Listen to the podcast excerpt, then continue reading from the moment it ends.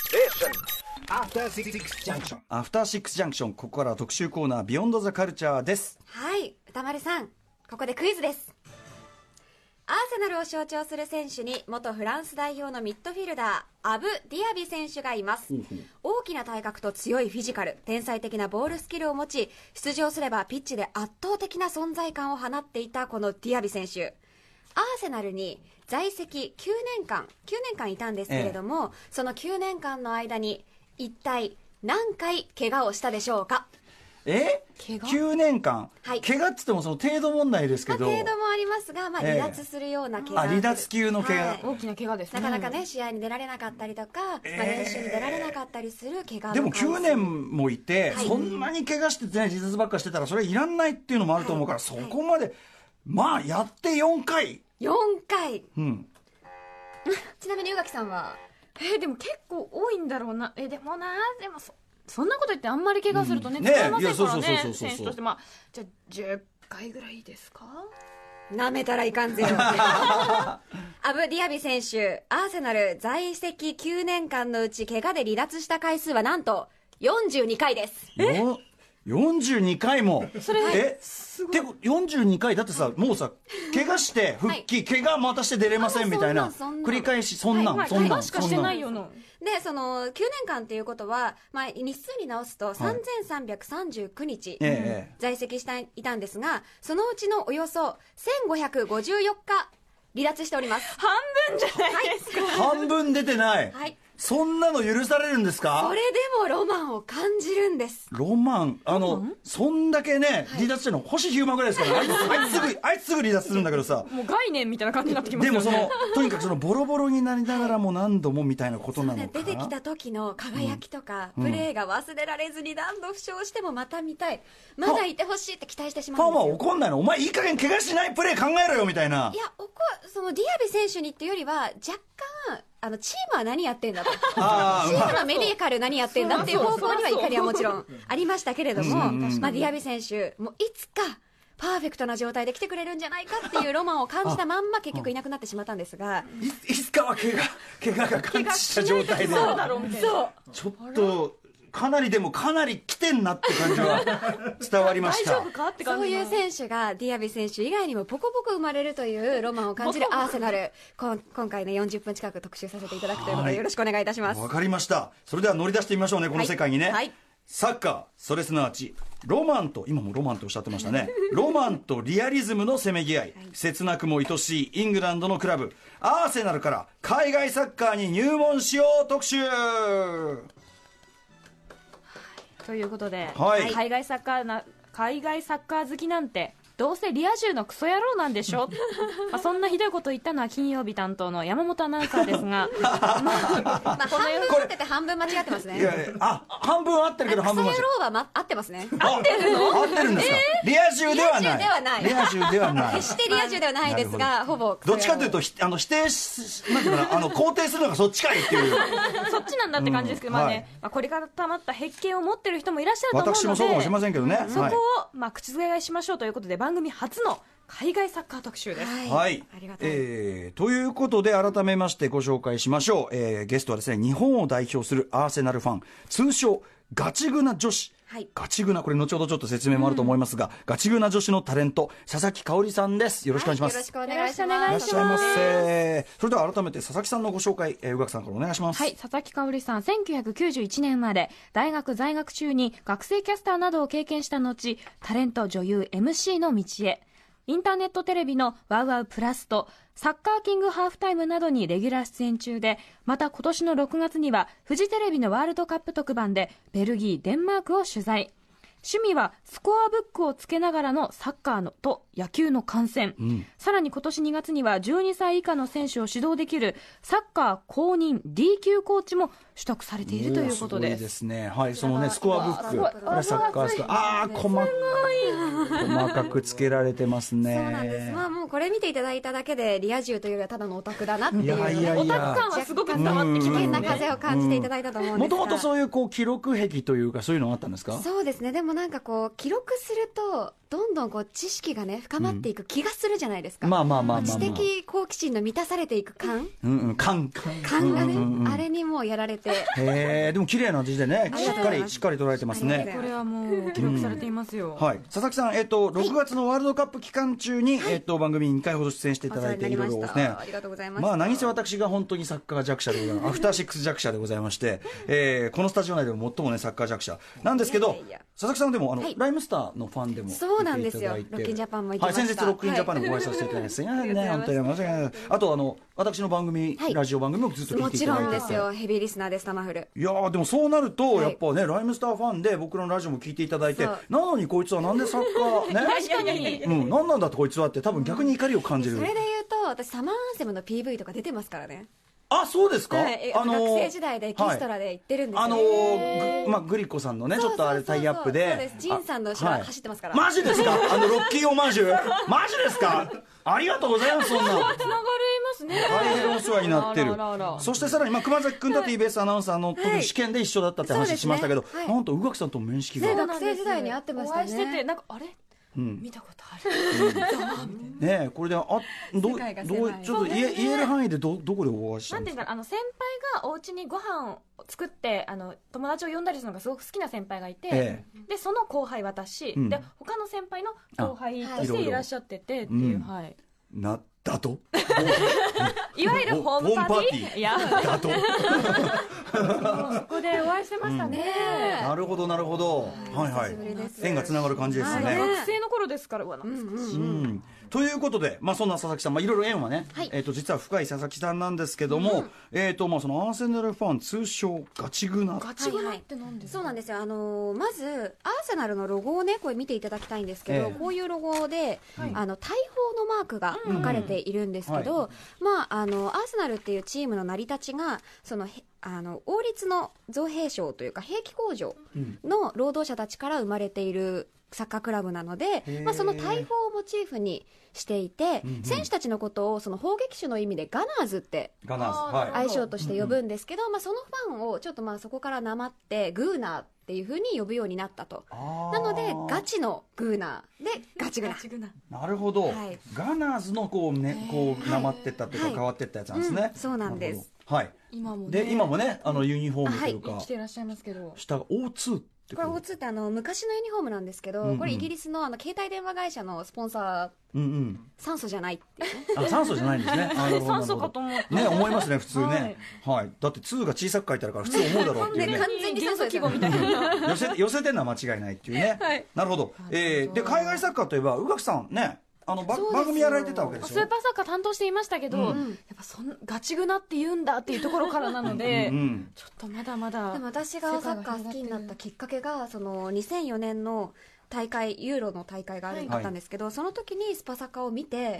ハマったっていうおおやおやおやおや期限ですよ私のなるほどなるほどじゃあや当っ時ぱは喜りぶかと思います、ねあれがなかったら私こんな人生送ってなかったへえ、まあ、ちょっとそのきっかけのあたりもね、伺っていくかもしれませんが。ということで、はいガチグナの佐々木さんに今夜は海外サッカー初心ならアーセナルがおすすめという理由をプレゼンしていただくということです、はい、よろしくお願いいたします。よろしくお願いいたしますはい、はい。まず、ファーストハーフ。海外サッカーを見るなら、プレミアリーグがおすすめ。中でも、アーセナルをおすすめします。はい、ということで、実はね、はいもうあの佐々木さんがですね、ちょっと ね、あの、凄ままあじい、よ番組これ準備を、このね、特集準備のレジュメというかね、作っていただいたんですけど。す、メモえーメモじゃないです。あのね、あのい今このこのクオリティは本 です。単行本です。これだけで安心してお任せできるということがよくねわかよるくわかるスタイルでございます。こんなレジュメすごいよさあということで、えっとプレミアリーグがおすすめ、はいということです。プレミアリーグとはまずプレミアリーグっていうのは、まあ、フットボール、イギリスの、まあ、日本だと J リーグってリーグがあると思うんですけど、それのイギリス版だと思っていただいて構いません。でイギリスでその一番、まあ一番お金のあるフットボールリーグ各国にサッカーリーグってあるんですけど、はいそのイギリスのプレミアリーグっていうものが、まあ、今一番お金のかかっているリーグだと言われています、へーでそのわけがなんか世界中で約10億人以上にまあ視聴されていて、うんうんうんまあ、世界中に人気があるので、ええそのテレビ放映権料が国内外で、あーまあ、ものすごく高い、うんうんでおよそまあ1.2兆円から3兆円ほど。あらまあもう国家予算規模、はいうんがもう3年間の契約をしてるんですけど、まあ、16年から19年までの間に1.3兆円のお金がまあ動いている、放映権料だけで。うんうんでさらにここに広告料とかスポンサー料とかが入るので、んうんまあ、そのプレミアリーグバブルって言われてるんですけどかへーなりお金のあるリーグになっているので、んまあ、もちろんスタジアムが綺麗だったりとか、うんうんお金のあるあのリーグなので選手いい選手がたくさん入ってくることによって、うんうんまあ、スピード感あふれるプレーだったりとか、うんうんまあ、攻守の切り替えが早いサッカーのプレーだったりとか。うんうんあと本当に一番のおすすめはピッチがとても綺麗なので,、はいでかかくかつうん観客席とピッチの距離があものすご近くい近いはいはいはいあーこサれッカー専用スタジアム、うんうんそうですよねね、うんなのですごくこう臨場感もあふれているといはいう特徴があります、で、まあ、後々お話ししていくんですけどそのテレビ放映権料とかがきっちりあのリーグの上から下まで上位のチームから下位のチームまで全て均等に配分されるものが多いのうんうでんうんうんあの20チーム全部であるんですけどすごくレベル差が少ないあーリーグになってるんでこうある意味捨てゲームみたいなのがないなるほどどこがじゃあそどうなんのですどの試合も面白いと、うんんそうなんですなので結構こうカードを選ばずにどの試合見ても結構楽しめるっていうものが多いっていうのが特徴ですね。他のじゃあそのヨーロッパリーグと比べても非常に粒が揃ってるというか、そうなんですこう、んん飛び抜けて2チームだけ強いとか、うんうんそういうのではなくうんて、うんもうどこが勝つかわからない、うんうんどこか勝つ本当にどこが負けてどこが勝つかわからないっていう楽しみを1年間楽しめるっていうのが、はいプレミアリーグのまずおすすめするところですあねと。そのプレーのスピード攻守の切り替えが早いってこれもやっぱ他のヨーロッパリーグはそうじゃないんですか、はい、うんあのプレミアリーグはすごく顕著でそのピッチが綺麗ということは、まあ、芝が良かったりはいはもいするので、ボールの転がりが良かったりとあか、あーそっか、はい条件がいいとよ条り件がそのプレーの,、あの精度も上がっていくんだ、はなるほどなるほどということも作用してますね。なるほどなるほどはいさあそんな中でまあでも20チームですか、はい見てしかもねレベル差が比較的少ないんだったら、うんじゃそのあ中でねねいろいろいろいろあんじゃねえか、そんなのじゃあ他にもねって思うけどたくさんありますけどよりによってアーセナル、はいうんまあ、今アーセナルってそんなに実は強くないんですよ、うんうんえー昨シーズンの、えー順位も6位ということで、うんうんまあ、結構こう中盤というか、うんうんまあ、決してとても強いチームとは言えないんですが、はいすごくまあスペシャルな時代があったんですね、うんうんでそのことをお伝えしていこうと思うのスペシャルなで時、代うんまあ、そのアーセン・ベンゲルという監督がアーセナルの監督を22年間務めているんですが、うんうん彼の時代がもう本当に栄光とロマンにあふれた時代で。うんうんその時代を中心にお話ししていきたいと思いまアーセンす。ベンゲルうんはい。ベンゲル監督って入これはね宇垣さんもそのベ,、ベンゲルさんの印象が強いというそこうとでをすおっしゃっねてましそれた、はさすがに知ってるなという素感晴じでらしい。もともとその J リーグの名古屋グランパスの監督をうん1995年にされていたということで、あの日本のファンの方がそのまんまアーセナルを好きになったっていう方へーなるほも多どくなるてほど、それで日本に日本人にファンが多いっていうのもあるんですけど、あの日本で一番検索されている海外サッカークラブっていうのがアーセナルって言われていて。へー日本人好みはい、日本人のファンが一番多いのも海外では海外サッカーの中ではアーセナルなんじゃないかっていう説がありますうんね。うんうんで、あのーイギリス国内ではエリサエリザベス女王もうんグーナーですし、はい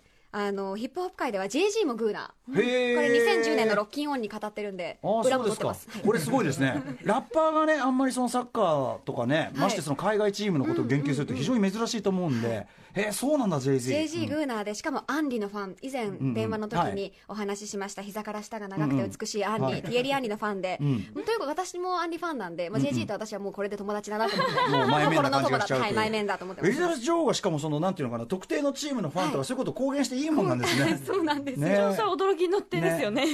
んそうなんだよ結構ね、自由ですよね。うんんうんう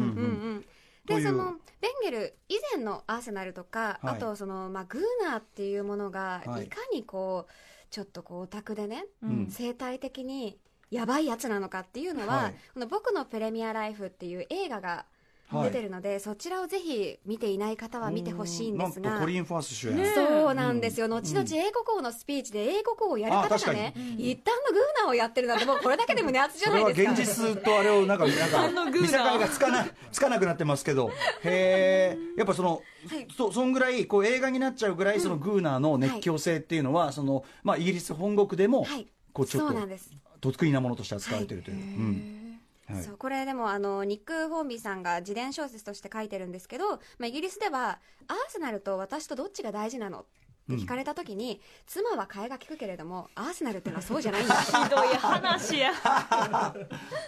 あね、私に言いましたら、もう仕事とね、あの私どっちが大事なのってよくね、ええ言う女性がいるって話あるじゃないですか。ええ比べるもんじゃねえと。 まあそりゃそ普うで通す本来ねはねそれはもちろんそうそでもすそもね、うん同じ食べ自る分じゃかな寝いるか選べって言われてるようなもんで、どっちも大事なもんなんだうっんていうことがすごくこれを見たら伝わると思うん で、なるほどぜひご覧くださそい。んぐらいもうアーセナルっていうのがもう自分のその人生の一部になっちゃってるそうそう三大欲求の一つとそう並ですぶってことです並ねぶ並ぶ。はいはい、えーあニック・ホーンビーさんは、ハイフィデリ映画でいうとハイフィデリティのね、はいはいはい原作者という、ねことでもあるということですね、そうなんですね、でそのさっき話したベンゲル監督っていうのもあのマネーボールのモデルになったうんビリー・ビーンさんのはいもあのアイドルとしてベンゲルのことをまあへー敬愛しているというか。はいはいまあすごくこうなんて言うんでしょうね同じスポーツ界の中でもすごくリスペクトをへーされている監督なんですえねー何がそんなに違うんですかあのやっぱり、まあ、これがね昔のベンゲル監督で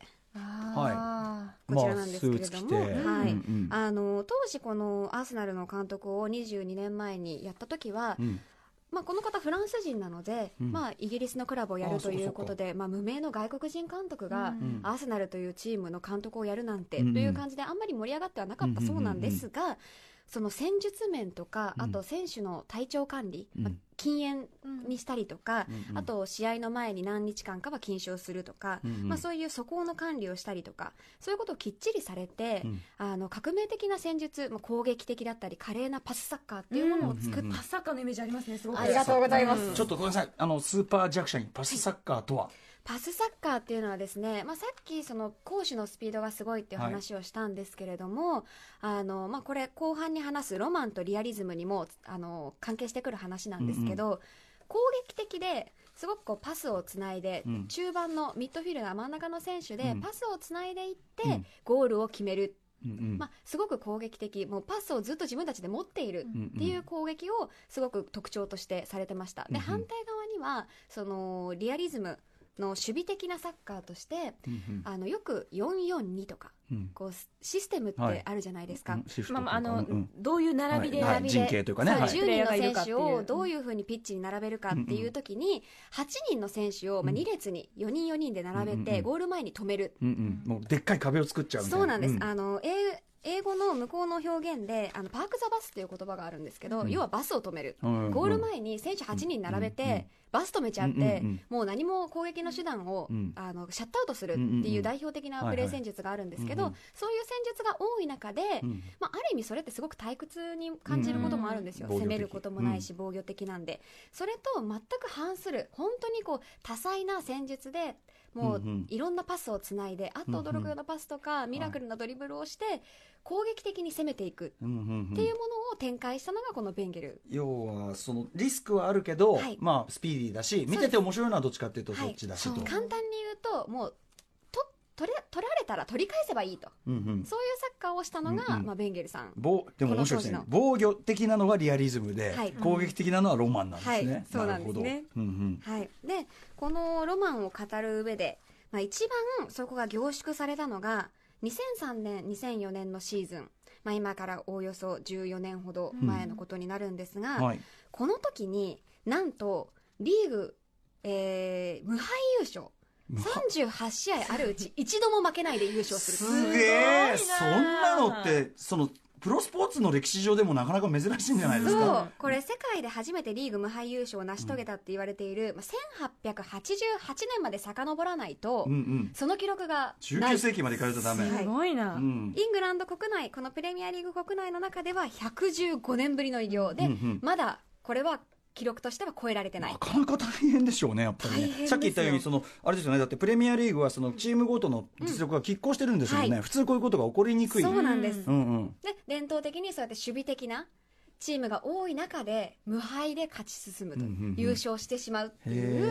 うへもうスペシャルな経験がねえ。なるほど。あるわけですなるよほど。しかもね、期待されてなかったベンゲルさん。そうしかも若干冒険的なそういうそうなんです作戦を立てるような方。そうなんです、うんうんでこの要因としては、まあ、その前に98年のフランスワールドカップっていうのがありまして、うんうんそこで優勝したフランス代表のメンバーさっき JG もファンだって言ってたアンリアンとリか、まあ、あとパトリック・ビエラっていうすごくあの体幹の強い選手、そしてロベール・ピレスっていうそのパスサッカーには欠かせない、こうすごくファンタジスタというか、うんあのーコントロールのすごくうまい選手が、えーなどをはじめとする本当にこうレジェンドと呼ばれる選手がすごく多かったので、うんうんまあ、有名な選手うんうんも多かったですし、そういうのもあって、優無敗優勝というスペシャルな経験もあってファンが急に増えたなるほどなるほどのがここじゃないかなとうんうんうん思ってます。はい佐々木さんがハマったのもこんぐらいってことですかこの、え1年後2004年からハマって、ちょうどこのうん2004年っていうシーズンにユーロ2004という、まあ、ヨーロッパだけのワールドカップみたいなうんうん大会があるんですけど、うんうんそこでそのアンリの特集をねスパサカでやってたんですよ あ。ースパサッカーでそうなんですよ。 どうもっていうのもあれですけどどうもスパサッカーでアンリの特集をやっていそう、たうんそれを見たらもう本当に感激してしまって、うんうんこんなにすごい選手がいるのかと、うんうんもうねなんて言うんでしょうね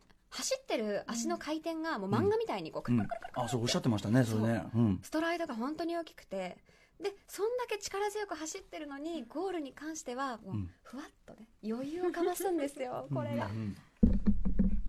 ねアリ選手ですね膝下が長いという確かに足が長い、そうなんですよなるほどそれでまあ見せられてしまったという見せられてしまったんですね、うんうんうんでそこで、まあ、そこからアーセナルを、まあ、これここから先、まあ、1415年追い続けてるんですが、はいなんとこの無敗優勝を成し遂げてからうん一度もリーグ優勝してないんですあらま極端そこからうん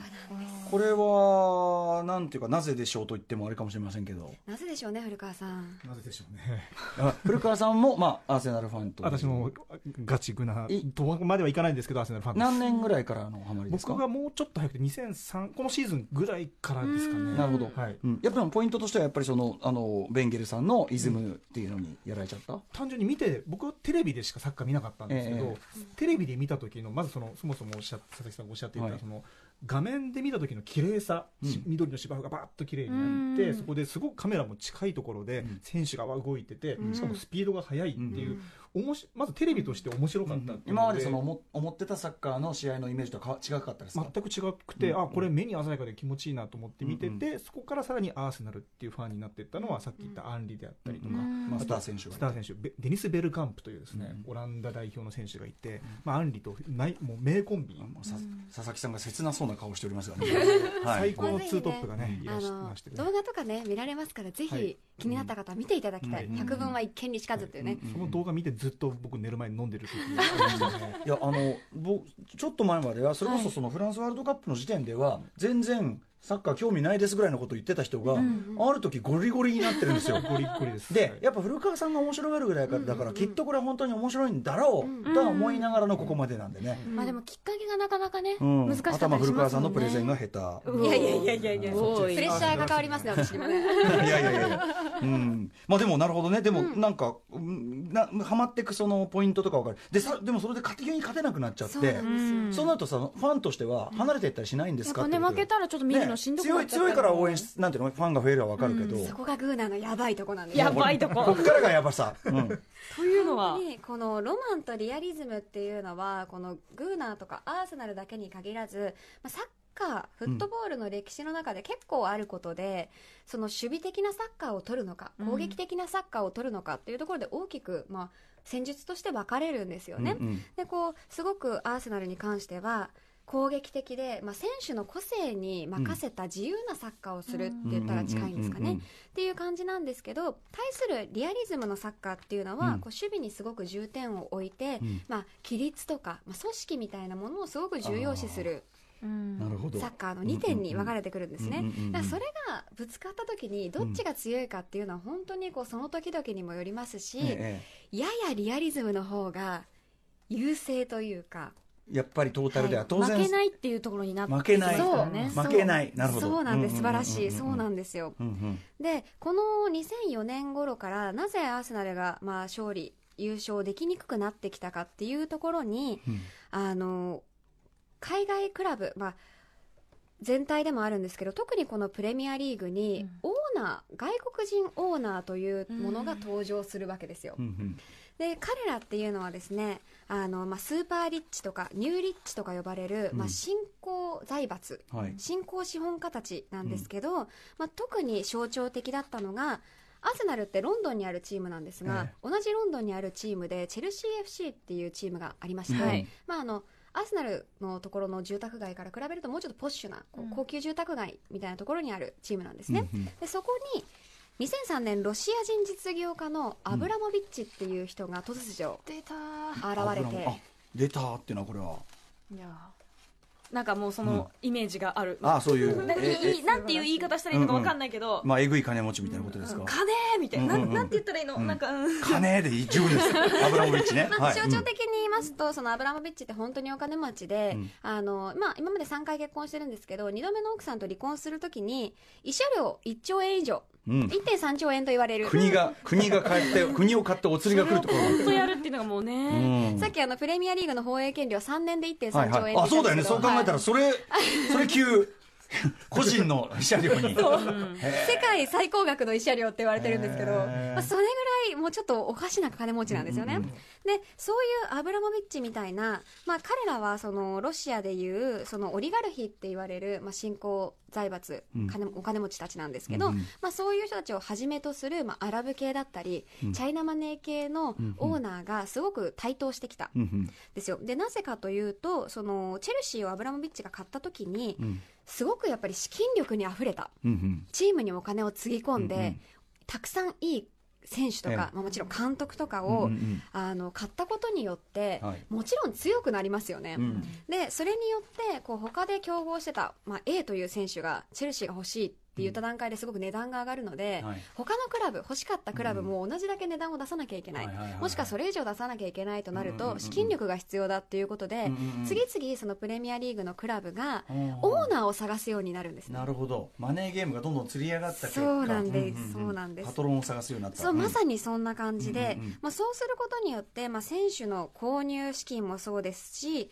まあ、週休、お給料もどんどん高額になっていうくって、んうんうんもうどんどんインフレがね、うん起きていくあんるです種よ。バブル的なというかねもうそうなんですよ、よ。でそういうことによって、まあ、チェルシーっていうチームはもちろんですし、うんうんまあ、最近で言うとマンチェスターシティというチームが今一番強いと言われているんですが、ええそのチームも、まあ、UAE アラブ首長国連邦の、えっと、オーナーがついていて、うんうんもうそういう資金力を味方につけたチームがどんどんとこの時期、うんうん今にかけて膨らんでいく強くなっていくうんうんっうんていう傾向があります。そしてあれですかやっぱはいそういうチームは戦い方もさっきのロマン、そリアリズムで言ったらやっぱりリアリズム的な戦い方をすがる多いですねやっぱ勝てという市場目的があるから、特にその最先端その時の発端であったチェルシーは、うんまさにそういうチームで、うんうんあの本当にリアリズムの本当にパーク・ザ・バスを体現するようなチームで、守備が硬くて負けないチームっうんうんていうのも最高潮うん、でしかもそれが強くなってきちゃってると、はうんうんうんお金もあって、はい、片やじゃあ、はいその頃アーセナ ルは、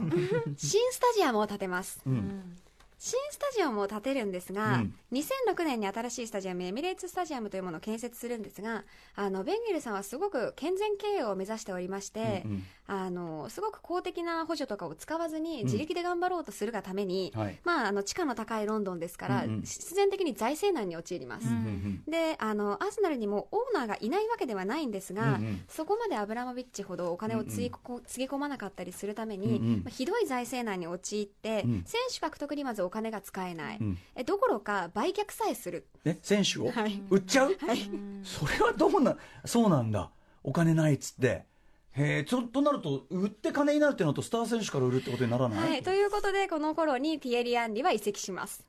へえ嫌な遺跡だ なまあね本人が違うクラブに行きたいっていう希望もあったうんうんということで、まあ、ウィンウィンとはされているんですが、うんうんまあ、そういう機会があれば売却をしていくファンとしてはちょっとでもこれ胸が痛いい機や会じもゃうない本当にざわ一番私が人生でざわついた瞬う間んうんアンリがアーセナルからいなくなる、うんうんですよね最も最初にハマったきっかけなわけですよねだったらそのね例えばアンリが行くならっつってそのままバルセロナファンになったって良さそうなもんなのに、で一回やってみようと思ったんですけどやってみようと思やっったぱりやっぱりダメで私アーセナルの箱推しなんだってことに気づいて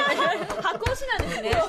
もうこの概念を箱推しそう愛してる、うんうん確かにあのそれに気づけたら逆にねそうそうそうそう よかったかもしれないですけどねでこの時アーセナルがやったことといえば、まあそうやって他のクラブチームがお金でいい選手をどんどん買っている中もともと自分のところに自分のチームにいた、まあ、ユースの若い選手とか、うんうんちょっとこうそれこそ怪我でねくすぶっていた選手たちを育成したり再生したりすることによって、うんうんなんとかチーム力を維持しようとするわけですよ。うんうんで、まあ、結果が出ないとファンにねもちろん不満はたまるんですけど、うんうんその選手たちが活躍するとまた嬉しかったりするわけですよ。うんうんうんっていう感じでファンは手のひらで転がされて、うんそこでベンゲルの名言が誕生するんです、う何かにつけて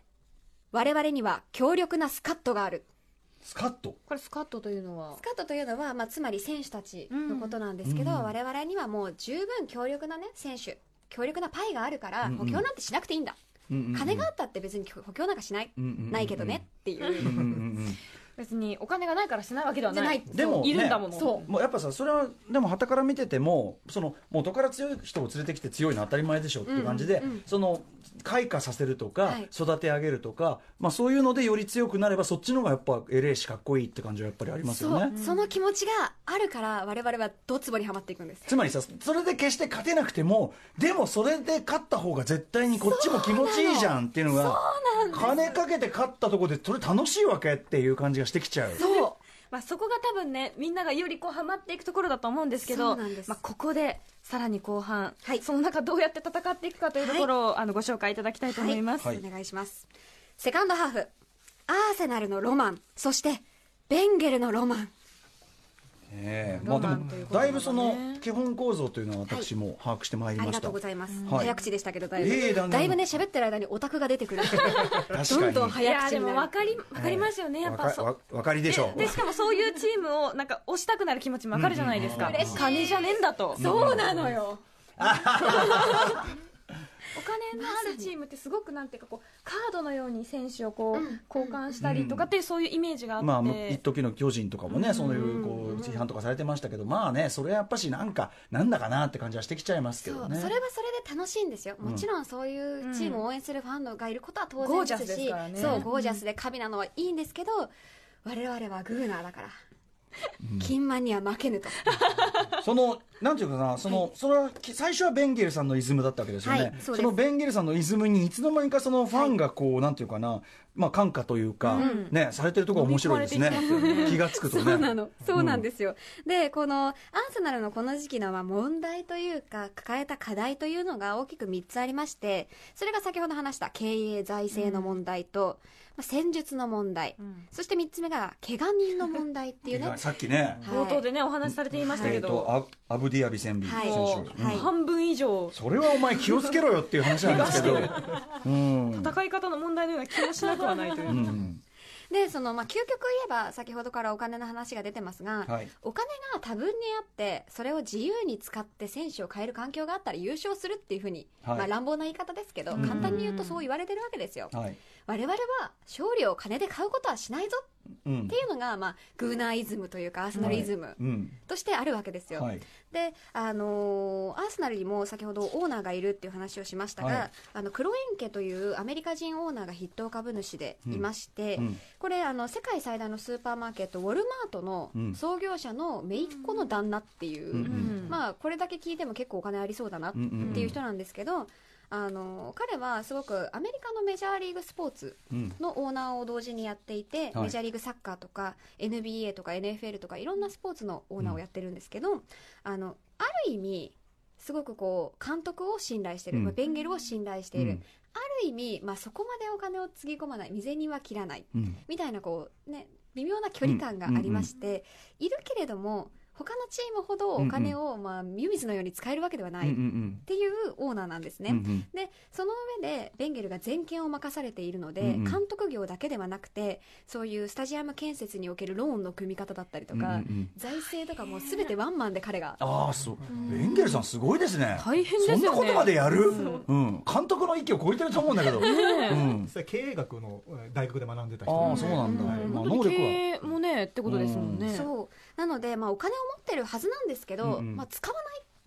うんうんちゃんとストックしておきたいっていう気持ちがやっぱり働くのんうと、んあとそ現実なのんだなそう今のプレミアリーグがバブルなだけで異常であると、うんうん一貫して金満サッカーに対して距離を置いてちょっと批判的なうんスタンスでいるんですね。はいなのでこうすごくいい選手もうトップオブトップの選手がアーセナルに来たいって言ってくれても、うんえちょっとその距離金額はちょっと高いかな、うんうん適正じゃないかな、うんうんみたいなことを言って値切り始めるわけですよ。おー強い正しいかもしんね姿勢としては正しいかもしれないけどでもそれをやってるとどんどん苦しくなってきませんそうなんですだから結局選手が買えないんですよ、うんうんうんうんなので、まあ、結局その結果の出ない選手とか復帰を待たれる選手アブディアビを待ち続ける、はいはいはい早く治ってくれ怪我骨つながんねえかなと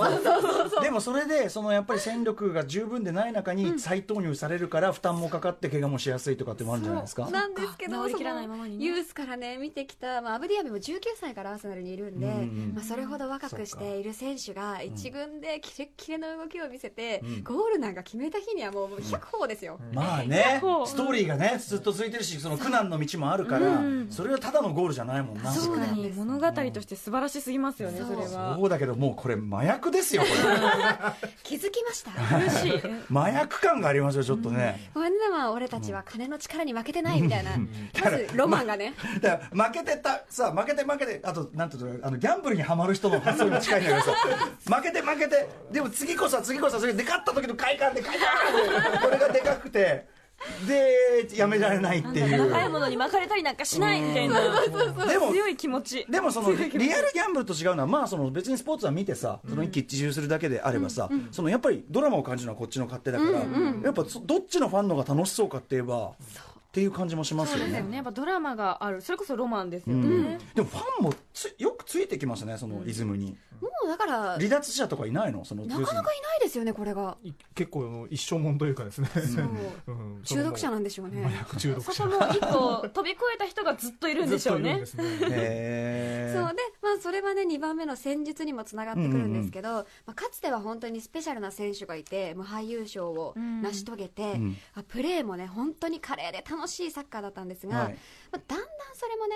通用しなくなってくるというかやっぱりそのサッカーの戦術も進化してるわけですね。そうなんです日々し進化していて、まあ、その時代に合わせて本当にこういい中盤の選手だったりとか、いい選手がどんどん出てきて芸術的なフットボールをそれでも最近まで楽しめたんですけど、んやっぱりそこにも怪我人が続出したうんりうんとうんか、うん一瞬の輝きしか見せられなくなってくる、うんうんうんでもその一瞬の輝きがね忘れられないから、んまたあの華麗なプレーを見られるんじゃないかうんまたろうそくに火をつけたい、うんなんかちょなんかあちょのっと最後の瞬きが見たい、うんなんかやばい匂いの方が強くなってきてる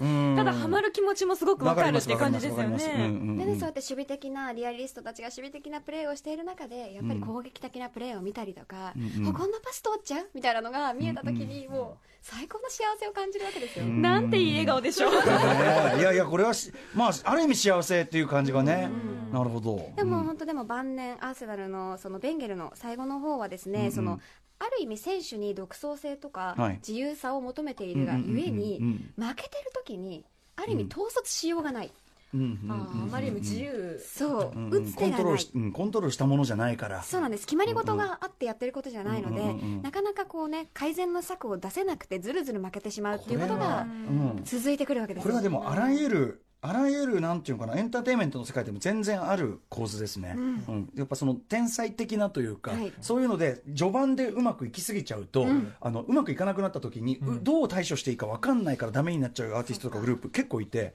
あのすごいあって思いましたそれは、そうなんですよね多分ベンゲルさんも本当のところは分かりませんけどベンゲルさんもすごくいろんなことを考えて、うんうんまあ、選手に対してこう父と息子みたいな、ね関係性でうん親密にやっているんですけれども、んやっぱりその打つ手がないことによってこうちょっと放任なんじゃないかと、うん、お前本当に考ねえてんのかみたいな批判を、信用してる部分なんでしょうけどそうなんですよ、うんそこを浴びることになってうん今回その、ん22年間務めたうん監督を辞する形になると、今回ってのはえいつ実もう今シーズンから今シーズンでなんだ、はい、へー今シーズンから新しい監督にこれ変わったんですちょっよとなんか箱推しとはいえ、うんまただねってそのベンケルイズム、ベンゲルイズムにある意味ついてきたわけだから、うんお二方は、はいぐどうなんですかこれ精神が変わったみたいな感じになりませんか、なので、まあ、この先どこまでこのロマンがね、引き継がれていくのかっていうのがかなり大きなポイントですよね、確かに、えうーんだから箱推しだったのかベンゲロ推しだったのかあってい確かうにのはそうそうそうそういうファンも多いですよね世界中の今グーナーが自問自答してるっていう段階でもまあこのシーズンをとりあえず見守ってどうだったのかという、でもある意味ちょっと今見始めとして面白いかもしれないですねそうなんですあの第2章スタートでそう一番やばい状態から始まってるそうわなんけでじすゃないねそうなの、でロマンを引き継ぐっていう点で言えばさっき怪我人からの復活がすごくロマンだっていう話をしたんですけど、まあ、今回もね順調に怪我人が出ているんです 出ます順調ちょにっそこは考え直した方がいいんじゃないどんな激しいサッカーを2015年にアーセナルは不名誉な記録を持っていまして過去10年間の故障者発生件数がプレミアリーグ最多っていうねうんこれはちょっと褒められたもんじゃないですそうね褒められたもんじゃないんですよ、これやっぱりプレミアリーグ全体のスケジュールが厳しいっていうこととかもあるんですけど、うんうんはいまあ、やっぱりローテーションの不足だったりとかっていうこともあっうんうんてうんう、んまあ、時にはその適正ポジション、この君はここだよっていうポジションの選手、まあうん、大体ね、2、3人はストックがあるんですけれどうんも、うんうんうんスターティングメンバー以外にも。全員怪我するっていう出せば出すほどそこが怪我足らなくなってきちゃう足らなくなる辛い辛いですよね、うんうんでもどうしようもないからそこに若い選手とか、ん本来そこのポジションじゃなかった選手をはめ込んだりするじゃないですか、うんうんうん大ヒット意外とそこでねえあ輝いたりしますもあんねそれで怪我の巧妙でそうほうほうほうそうするとえこんな選手アーセナルにいたのいい笑顔よ本当にもう狂気をはらんだ一個一個の 笑顔期待したよこの笑顔たた例えばどんな方が登場したんですか、はい、あの今回は、えっとまあ、ディアビももともとそうなんですけど、今回その、ナイルズメイトランド・ナイルズっていう若い選手がいて、彼もまあ怪我を今回してしまうんですけど、もともとすごくオールラウンダーでいろんなポジションができた選手なんですけど、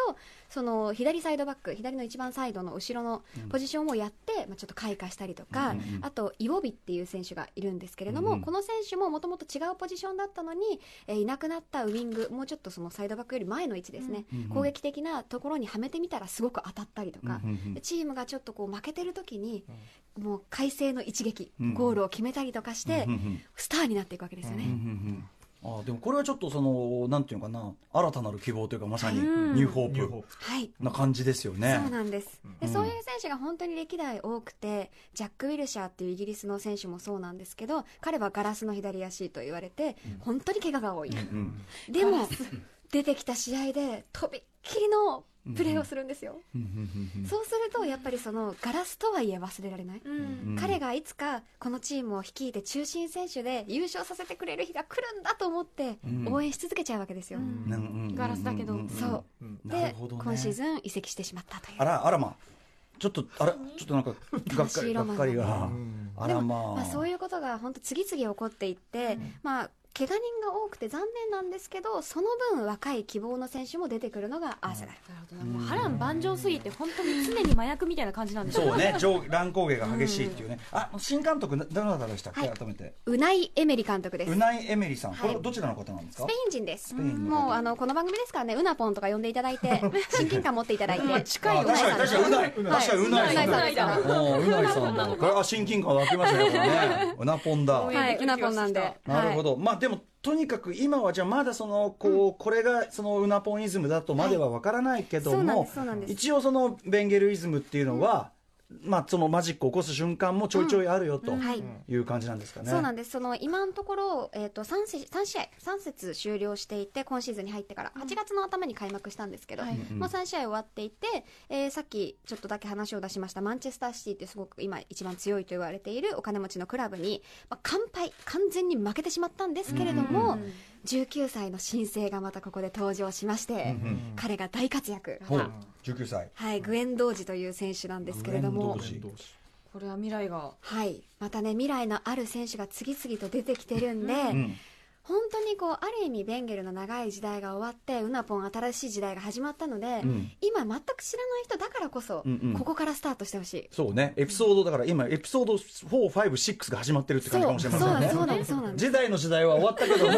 で今帝今帝国の支配下にあるんだけどもでも新たなる希望が出てきてそうでもね途中やっぱルークさんも手切られちゃった り手怪我で退場一回一回退場してました怪我で退場手怪我で退場してましたいろいろありでも、あ新たな新星出てきますから。で最後にでも決めましたやっぱしうんそしたらやっぱわーってなりますよ僕はやっぱあのスター・ウォーズの中でやっぱルーク推しの僕としてはすごい分かる気がしてきましたこれここからね応援するとまたドラマが見られるんじゃないですそかうなんでですよだからベンゲルの今まで22年間続いてきたロマンがどこまで引き継がれるかもそうですし、さらにウナイエメリがどれほどのロマンをまたここから作り出すのかっていうところにも注目してほしい、これちょっと怖いこと言うと、はいそのえっ、とアーセナルが、うんその他のチームのように、はいこう変質してしまうそういううんオーナーごとうんうんうんみたいな危険はないんですか、それも本当に多分にありまして、うん今プレミアリーグって結構オーナー問題に揺れていて、うんうんアブラモビッチもチェルシーを売却しよう身売りしようっていう話も出てきているぐらいで、えーこのアーセナルのクロエンケも、うん今あの持ち株100%ほぼ持つっていう噂があって、はいつまりアーセナル FC ではなくてクロエンケ FC になりかねない、うんうんオーナーの持ち物になりかねない、うんはいはいはいはいつまりそうするとうん例えばお金を稼ぐためにホームチームがロンドンから違う場所に移転する可能性もある、高いしねっていうことでそう地価も高いし、はいはいはいはまあ、い他のところに誘致することによっうんうて、んうまんあ、市からお金が出たりうとんうんうんかう、ん新たに本建設することによっていろんな補助金が下りたりっていうことで、あの収益にも関わってくるので、まあ、そういうクラブ移転の可能性もあるんじゃないかとか、うんうんそうすると本当にアーセナルのアイデンティティって何なんだろうんううんうんみたいなことも若干懸念はされているうんうんうんっていうタイミングではあるんですよね。ただやっぱりそのグ,、ね、グーナーって言葉があるぐらいで、うんうんそういう熱狂的なファンがイズムを支えてるってこれはもう周知の事実なわけですよね、はいやっぱそれを捨てるリスクもありますもんね、うん当然ねまさにそれも分かってるでしょうかね黒本さんもね、あーここからどうまあ生き残っていくのかっていうことですよたねだ。そういう政治的にも、まあ、単純なサッカーとしてもこの今の2018-19シーズンというのはある意味すごく入りやすいうんうん全部がスタートみたいな気持ちで見られるんじゃないかなと思ってるんで、まずは一試合見てほしい、ちょっと佐々木さんの一押し選手も改めて選手、ちょっと選手が注目してみると僕もおー初めてだと見やすいんでそうですねそうですうんねまあ、先ほど話したその19歳のグエン・ドージっていう選手はすごくグレン同士って名前が主典同士みたいでいいですよね覚えやすいですよね、うんすごくねアフロの選手なんですけど、うんうんあのファンの中ではあの一時期ねあの流行った勝美さんに似てるっ ていうね勝美さん誰ですか勝美さんって勝美っていうねミュージシャンのあ方ーはいもうソバージュのね、はいああのシンガーソングライターーですよねうんうんじゃあとりあえずグエン同士さはんいとか、これねそば味のねああなるほどね髪型が特徴徴的あなら素敵、うんはいあと、まあ、前線の選手で言えば、まあ、ガボン出身のオーバメヤンという選手がいるんですオがーバミアオーバンメヤンはい、へえドルトムントとかにあそうですよね。あさすがなななんかみなんかきなんかなんか聞いたことあるな香川の同僚でしたね、はい、香川選手の同僚でしたね。へでえ選手がすごく前線で、うんうんまだゴールがないんですけど、うんなのでこれももしかしたら皆さん今シーズン初ゴールが見られるかもしれない。あ確かこにこから見ないと。そうかそうかそうか初活躍が見れるかもしはい、れ見なれいるわけかだもかしられないんで、いやちょっとでも短時間でしたけど、たっぷりで これちょっと気になりますようんねいやよかたった。あのなんていうのかな多分あのいろはのうん、えぐらいは分かったんじゃない ですか、俺多分。すっごい駆け足でオタクしゃべりしましたけどすいませんね あのでもそのなんていうかな物語の骨格あらすじ、ここまでのあらすじをやっぱ伺ったら、あじゃあその続き見てみたいっていうのはやっぱね多分ねすごく感情移入しやすいチームだと思うんですなるよほどね。ね、でもちろんそのあのアーセナル以外にも、はいでも例えばそのいや俺はやっぱしそのね、あの悪の、俺は帝国軍が好きだ っていうそうそう人そもういそうて。だからそのアーセナルを基軸このゴージャスさがっていうにのもねそう基軸にいろいろ考えてみるってことがだから入り口としての普通に考えて金満クラブ楽しいじゃねえかって思うんだったらもうそれも素晴らしい、うんうんうんうんなるほどどこになんかこう文脈というか背景を見出してみるかってことですよでね。まず取っかかりがないとね昨日のワイン特集もそうですけどなんか取っかかりないと何もわからないんで、そういう意味ではもうあの見事な入り口はい解説だったと思いますありがとうございましたさすがで見てすくださいさすがですすいませんたっぷりありがとうございますはい、ライフワークさすがライフワーク佐々木さん何か告知などございますかはい、まあ、全然話変わるんですけれども、ええ11月に私舞台に出演しましほうほてう「えー光栄テクモゲームス」の「信長の野望」っていうあはいはい光栄のゲーム大好きで私、はい信長の野望の実写というかぶ実写舞台化ええええの、えっと舞台が11月に北千住のホールではいありますので、もうそのチケット販売が始まってますのでぜひそちら、あのチケット取っていただいてこの間の実はちょっと言っていいのかなあの、前ゲーム番組の方であの、はいはいパスポのあのえっとあのあのほらあのリーダーリーダーねパスポねぎさんネギさんそうネギさんあそうそう、ご出演されますそうなんですよ、同じはいあでその告知されてて本当ですか、まあ、同じそうそうそうそう舞台に出あ演そうなんだするのであ楽しみはいですねぜはいひぜひそちらご覧ください、はいはい来てくださいはいということでございましたいやいやでもあのどうですかこう面白かった古川ささんすがでございます、はうんマジでこの人ねあの日本を代表するレベルのねや人なんですよグラなんですよそんなことない恐れ多い本当にえあの試合見に行ったりとかもとやっぱりされそての2006年以前のハイベリーっていうスタジアムは中学3年生の時に親に頼み込んでもう一生誕生日プレゼントいらないから連れてってくれって言って最後のラストハイベリー見に行きましたで律儀にそれから一回も誕生日プレゼントくれないの ちゃんときっちりねすごいやうんいやでもすごい勉強になりました本当に佐々木さんありがとうございました明日のこの時間は番組アーカイブ企画「フューチャーパスト」映像コレクターでビデオ考古学者のコンバットレックさんをお迎えします After Six Junction.